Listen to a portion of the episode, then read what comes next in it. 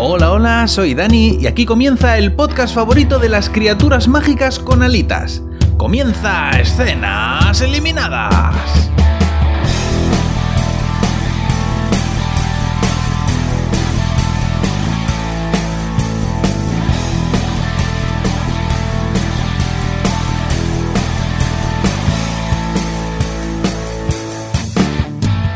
Esta semana os traigo un estreno de Netflix, una serie de fantasía que se llama Fate The Wing Saga y que está centrada en hadas, las criaturas más cursis de todo el lore fantástico. Es una serie de Netflix, como decía antes, y como siempre, pues voy a contaros qué ocurre en el piloto para que podáis saber si es una serie que os interesa ver o no.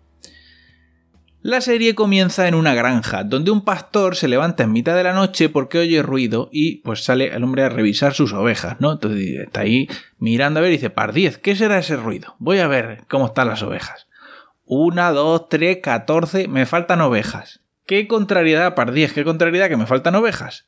Total, que se pone el hombre a buscar las que le faltan y llega hasta el límite con el bosque, donde pues encuentra a una de ellas, pero le sigue faltando una. Entonces, eh, el hombre asume que la oveja se ha adentrado en el bosque y entra a buscarla. Y eh, cuando entra en el bosque atraviesa una especie de barrera mágica que el tipo la atraviesa con total normalidad, ¿vale? Al pastor este pues no parece llamarle la atención lo más mínimo la existencia de una barrera mágica. Bueno, el caso es que eh, el hombre encuentra a la oveja, pero se la encuentra destripada y colgando de un árbol. Entonces escuchamos un ruido amenazante de criaturas que no nos muestran, probablemente porque no había presupuesto, y esta criatura que no nos muestran eh, se come al pastor antes de que pueda volver a, a, cruzar la barrera y escapar hacia su casa. Y aquí entra el opening de la serie, acompañado de una música pop que no pega en absoluto y que hasta hace unos años nadie habría pensado en utilizar como banda sonora de nada, pero ahora es la moda, y, nada, pues a continuación una pelirroja sin alma va perdida por el campus de un instituto, está ahí deambulando como un jugador del Madrid, y un tipo rubio que se parece a Hayden Christensen, pero que no es, se acerca a echarle la caña. Con la excusa de orientarla, de decirle más o menos cómo es el campus y tal, aprovecha para tirar la cañita. Resulta que esto es un instituto para hadas que está ubicado en una especie de mundo paralelo donde viven las criaturas mágicas separadas de la humanidad. Nuestra protagonista resulta que no es nacida y criada en este mundo mágico, sino en California. Llevamos 6 minutos de capítulo y en este momento, pues la cantidad de clichés del género que, se han visto ya mil veces, en mil series y en mil novelas, eh, ya me está resultando intolerable, ¿vale? Pero bueno, es, eh, es la moda ahora.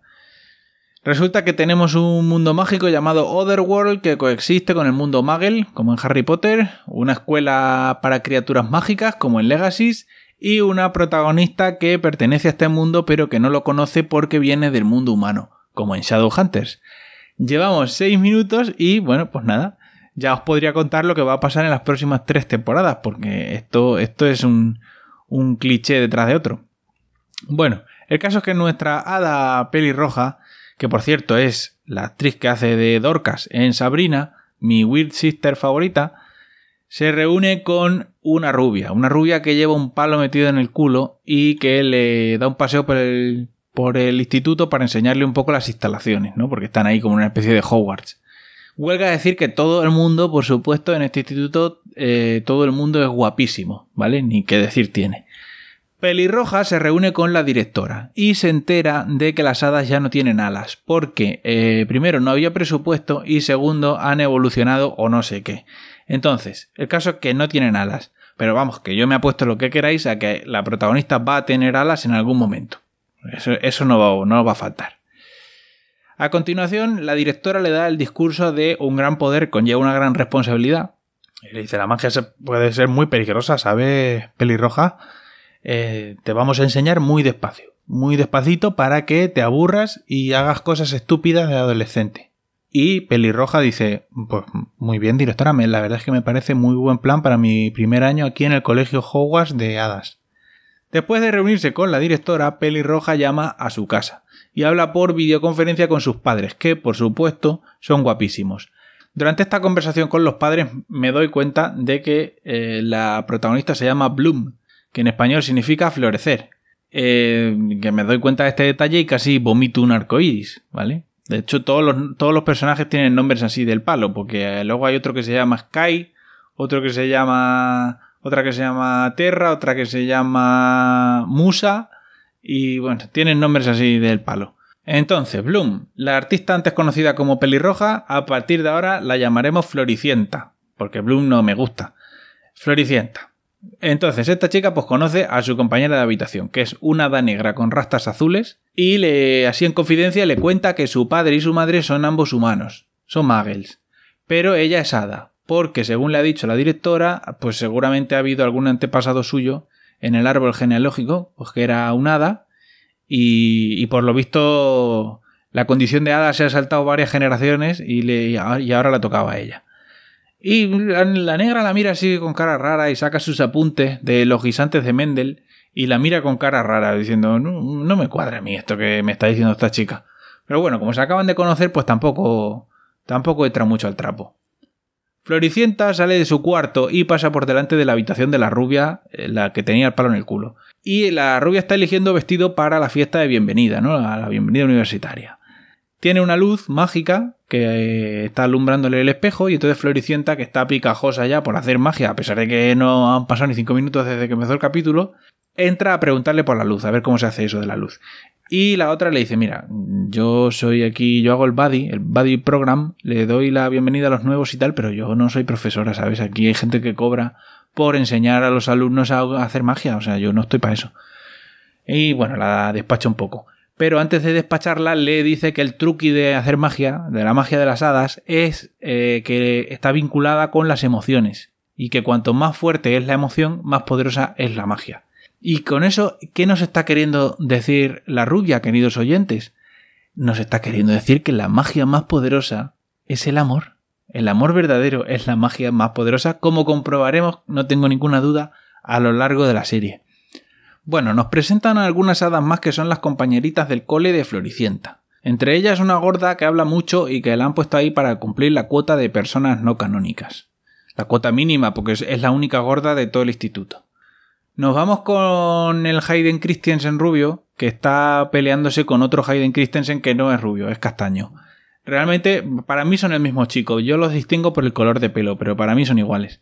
El caso es que en el instituto este les enseñan también combate cuerpo a cuerpo, porque las hadas parece ser que están en guerra con unas criaturas llamadas The Burned Ones, que son los quemados, que eso es una mierda de nombre. Bueno, el caso es que estos quemados son súper mortíferos y hace, en teoría, presuntamente, 16 años que no se ve a ninguno. Se les supone que fueron derrotados y extinguidos, pero eh, justo, justo, justo, uno de los chavales de la universidad sale de la barrera a echar un piti y encuentra el cadáver del pastor. Entonces viene el CSI Hadas y dictamina que ha sido un quemado, quien ha matado al pastor. Y la directora dice, bueno, lo importante es que la barrera está funcionando, que no ha entrado en el colegio. Nosotros pues, limpiamos el cadáver del pastor y pelillos a la mar. Entre tanto, Floricienta está estudiándose sus apuntes, ¿no? Tiene ahí una libreta donde ella tiene ahí apuntado poder igual emoción. Y se lo está estudiando muy fuerte, con mucha intensidad y en ese momento tiene un flashback de una discusión con su madre y sus ojos se ponen rojos, porque eh, Floricienta es un hada de fuego, que no lo he dicho antes.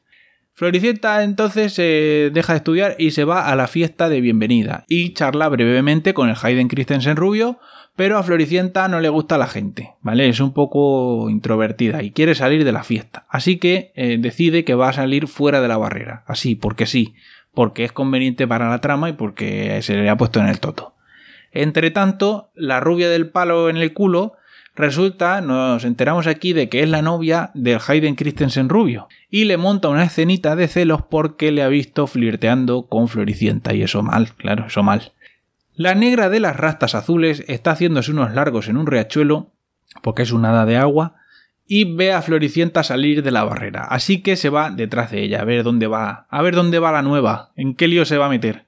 Floricienta, siguiendo los apuntes que se ha estudiado de magia igual emoción, se pone a ver unas fotos que lleva en el móvil, cuando ya está fuera de la barrera, eh, se pone ahí en un descampado en el bosque y se pone a ver unas fotos que lleva en el móvil que le hacen sentirse mal, pues le ponen triste. Y en concreto una foto de una habitación que ella misma quemó accidentalmente. y con eso pues consigue hacer que le salgan llamas de las manos, pero luego, como no ha ido a una puta clase todavía en el instituto, pues no es capaz de controlarse, no las puede apagar y empieza a prenderle fuego al bosque. Por suerte aparece la negra de las rastas y usa sus poderes de agua para evitar un desastre ecológico. De vuelta en el colegio, la negra de las rastas azules le pega el discurso y le vuelve a decir otra vez que no se puede hacer magia sin supervisión porque es muy peligroso, un gran poder conlleva una responsabilidad, etcétera, etcétera, etcétera. Y le cuenta, ya para empezar a hacerse amigas, ¿no? Le cuenta que ella también pues tuvo problemas, ¿no? Cuando empezó a hacer magia y que inundó el instituto con el agua de los váteres. Y que estaba todo lleno de caca y que muy mal. Y, eh, bueno, se hacen ahí un poco amigas y Floricienta le cuenta que no se lleva bien con su madre porque su madre siempre ha querido que ella fuese extrovertida y sociable y ella es todo lo contrario. Y está muy bien eso, pero me gustaría que si introducen un personaje como introvertido y poco sociable, eso se mantuviese, ¿vale? Por desgracia, tengo la, fuertísima sospecha de que eh, ella dice esto en el capítulo número 1 y en el capítulo número 3 va a ser la chica más popular del instituto, la reina del baile y la reina del martes santo.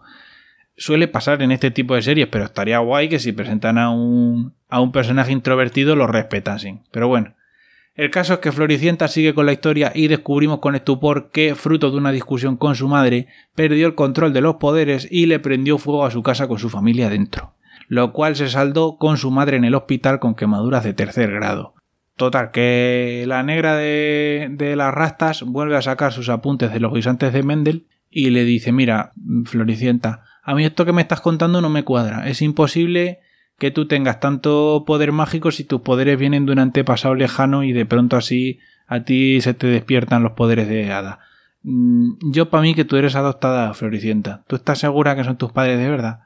Y Floricienta le dice que sí, que está segurísima que son sus padres de verdad y además le cuenta la historia de su nacimiento, porque es muy peculiar, porque resulta que ella tenía un defecto cardíaco, pero cuando nació, ¡puf!, el defecto cardíaco había desaparecido.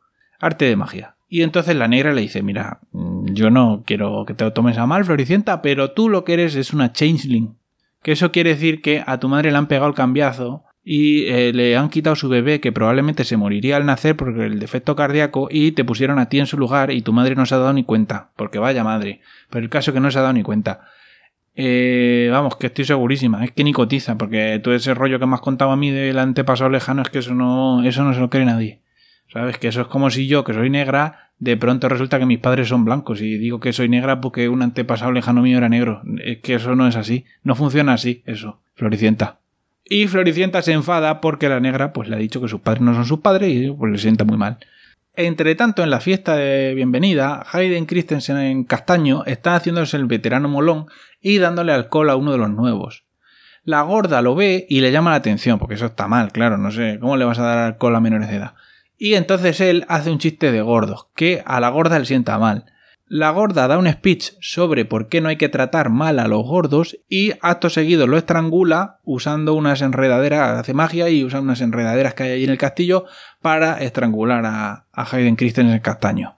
Eh, de momento la gorda es nuestro personaje favorito, es la única que tiene dos dedos de frente. Y la llamo la gorda porque es la única gorda del instituto, todos los demás son modelos de pasarela, ella es la única que no es, que no es canónica.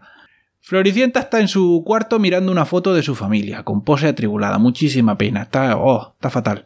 Cuando aparece la rubia del palo en el culo y le dice que, bueno, que si tanto echa de menos a su familia, pues que ya le presta un anillo mágico que tiene, que abre una puerta en el antiguo cementerio que va al mundo de los humanos. Entonces, pues que puede usar el anillo y irse a su casa, ¿no? A ver a su familia. Así que Floricienta acepta y la rubia pues se queda encantada de la vida porque lo que quiere es quitarse de en medio a Floricienta porque ya sabe que los guionistas tienen intención de ponerla de novia con Hayden Christensen rubio. Cuando llegan a la habitación la negra y la gorda y otra más que es Musa, que es la telépata que siempre va con ellas, eh, le preguntan a la rubia por Floricienta, porque saben que estaba disgustada por lo de los padres y, el, que es una chainling y todo eso. Y descubren lo que ha hecho la rubia, ¿no? La, vamos, que se lo cuenta, que tampoco se esconda mucho.